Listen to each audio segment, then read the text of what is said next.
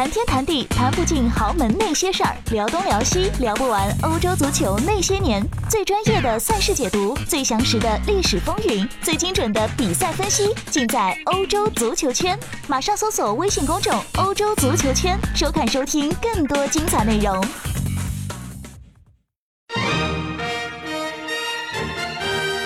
亮点英超，各位好，这里是亮点英超。这一期已经是亮点英超的第三十三期的节目了啊。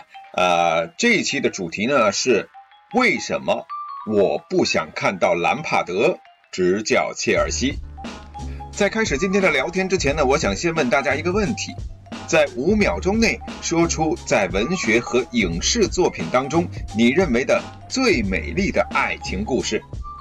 来，倒数开始，五、四、三、二。一，OK，我相信大家已经都有自己的答案了，一个也好，两个也罢，学霸也许能说出好几个，但或许呢，也有人还没转过来。那么在这里呢，阿亮就送你一首歌啊，守着离你开后的世界，空空如也。在阿亮的脑海里，第一时间浮现出的爱情故事，好像结局都不是那么的美好，比如说，呃，梁山伯与祝英台啦。比如说《罗密欧与朱丽叶》啦，又比如说阿亮的爱情启蒙啊，已经看了无数遍的《东京爱情故事》了。OK，仿佛呢，往往都是这样，我们最最看好的，最后都没有能够得到完美的结局。又比如说上周非常轰动朋友圈和热搜的啊，双宋分手，接下来呢，到了下午又有李晨和范冰冰的分手等等。啊，当然这些呢，不属于阿亮关注的范畴。我呀，只是想谈谈为什么我不希望看到兰帕德执教切尔西。所有人都知道，兰帕德是蓝军的不朽传奇，六百一十一次的英超出场，打进了一百七十六个进球，还有一百一十八次的助攻。职业生涯各项赛事含国家队，一共出场了八百七十次，打进了二百五十八个进球，助攻一百七十八次。兰帕德赢得过三次英超冠军、四次足总杯冠军、两次联赛杯，还有一次欧冠。还有呢，一个赛季的最佳球员。他的英超联赛进球数啊，是所有中场球员里面最多的。单凭这些数据就可以奠定兰帕德的传奇地位，更不用说他在场上的拼劲儿、领袖作风，还有在场下的人气。蓝军的球迷啊，对他的爱戴更是无以复加。而且目前蓝军的帅位空缺，传闻呢，切尔西俱乐部和兰帕德关于帅位的谈判已经是有来有去了。听闻此文啊，枪呃，这个蓝军的球迷呢更是兴奋不已，他们都在期待着一个有着正统蓝血人的这种基因的人能够带领他们重返巅峰。爸，我有不同意见。Why？不是因为我不是切尔西球迷，不是因为我见不得切尔西好。你要说成绩上，切尔西可比阿森纳那是好的太多了。光一个欧冠，那就是伦敦唯一了。别的不说，我只是怕呀，这样的一位传奇，他带着光环而来，却带着遗憾离开。每一个俱乐部，特别是每一个有着辉煌过去的俱乐部，都在寻找正确的领路人。他们在这条道路上呢，都会遭遇呃艰难险阻，甚至是充满荆棘。切尔西也是如此呀。在来了阿布之后，他们找到了特别的一个，然后切尔西就完成了从一支准强队到暴发户，再到王者之师的蜕变。时间很短，成绩斐然。老板阿布，教练鸟叔，球队的核心特里，还有兰帕德、德罗巴、切赫，这些人在正确的时间、正确的地点汇聚在了一起。将切尔西迅速带上了巅峰，同时也建立了现在的切尔西的文化以及球迷心目当中的形象。但是呢，当美好而辉煌的穆一期结束之后，切尔西就开始了波动。虽然你像迪马特奥、安切洛蒂、孔蒂和萨里都为切尔西带来过冠军，但是呢，在近十年里，切尔西的主教练就像走马灯一样的换着啊，跟几个保级队呢，确实是有的一拼的。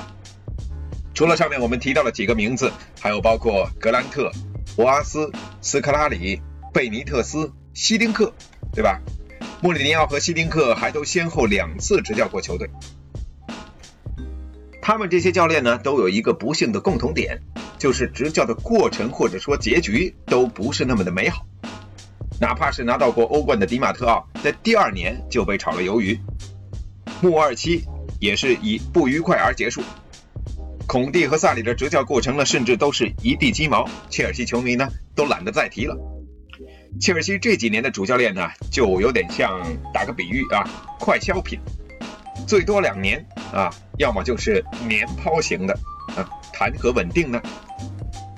而说到稳定，现在切尔西面临的又是一个重建的过程。这里说重建呢，可能有些重了，但是你不要忘了，这几个赛季的核心球员阿扎尔刚刚离队，切尔西呢还面临着转会禁令，现在有钱都没处花呀。中场的指挥权，下个赛季要不要交到若日尼奥的手里呢？队里谁会是新赛季的核心呢？中场和后防线的问题又怎么解决？锋线的重任由谁来承担？球队的目标和成绩要求是什么？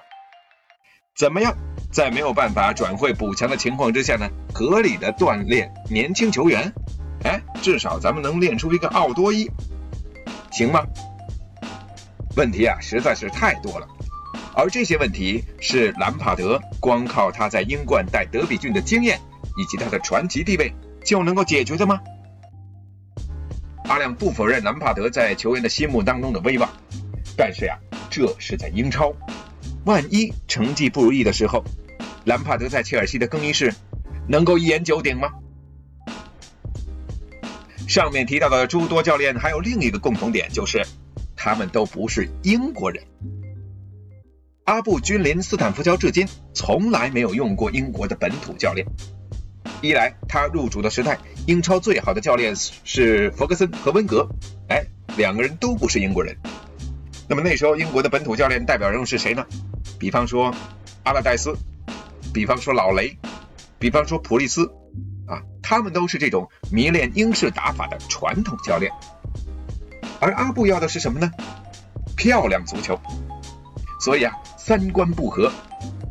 穿金戴银的富家小姐，自然是看不上背心短裤、人字拖的穷小子嘛。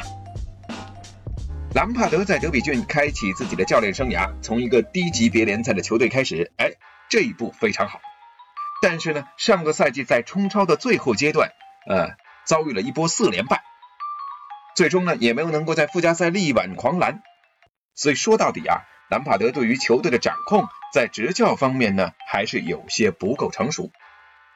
当然了，这毕竟才是他当主教练的第一年。只不过阿良觉得这一步一下跨到英超，这个步子会不会太大了呢？另外啊，很多历史上的功勋球员呢，执教自己心爱的球队，仿佛都一定程度上折损了他们的形象。举几个例子，比如说达格利什执教利物浦，到了后期他的成绩呢并不如意。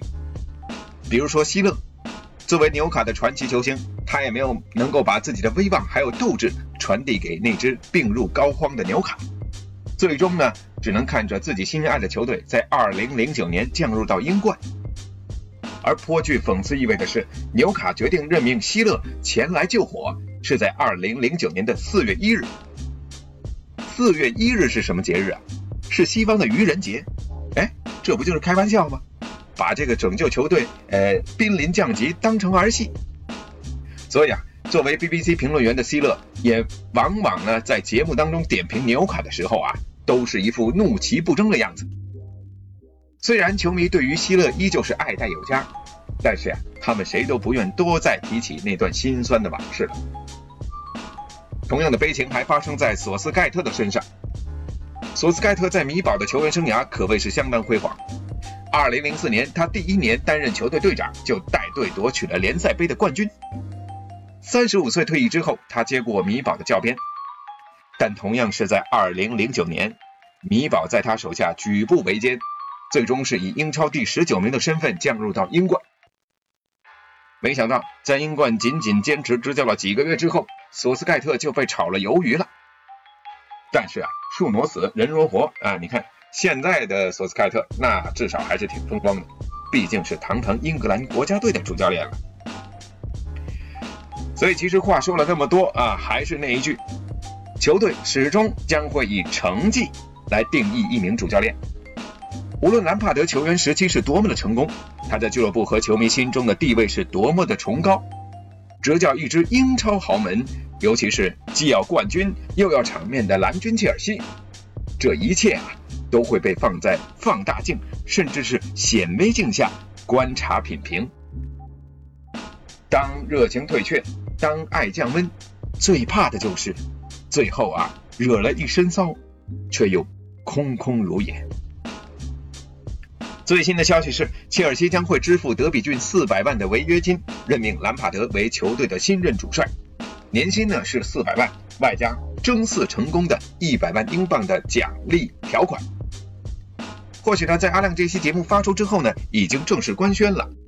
但不管怎么样，阿亮还是希望不要看到传奇跌倒。在这里也祝兰帕德好运。今天咱们就简单的聊到这儿，您可以在评论区啊发送您的评论，跟阿亮一起探讨一下，对于呃著名球员执教自己心爱的球队有什么样的看法。阿亮的节目会在亮点英超、欧洲足球圈以及英超点评当中呢是同步更新，也欢迎各位关注阿亮的微博和抖音账号，都是主持人郭才亮啊，在这个。B 站上面呢，已经发出了两期的节目了，Dreamcast G 也是欢迎各位能够前去关注啊，最好呢能够是能够赞助一下，哈哈，开个玩笑。好了，这期节目先到这儿，咱们下期再见。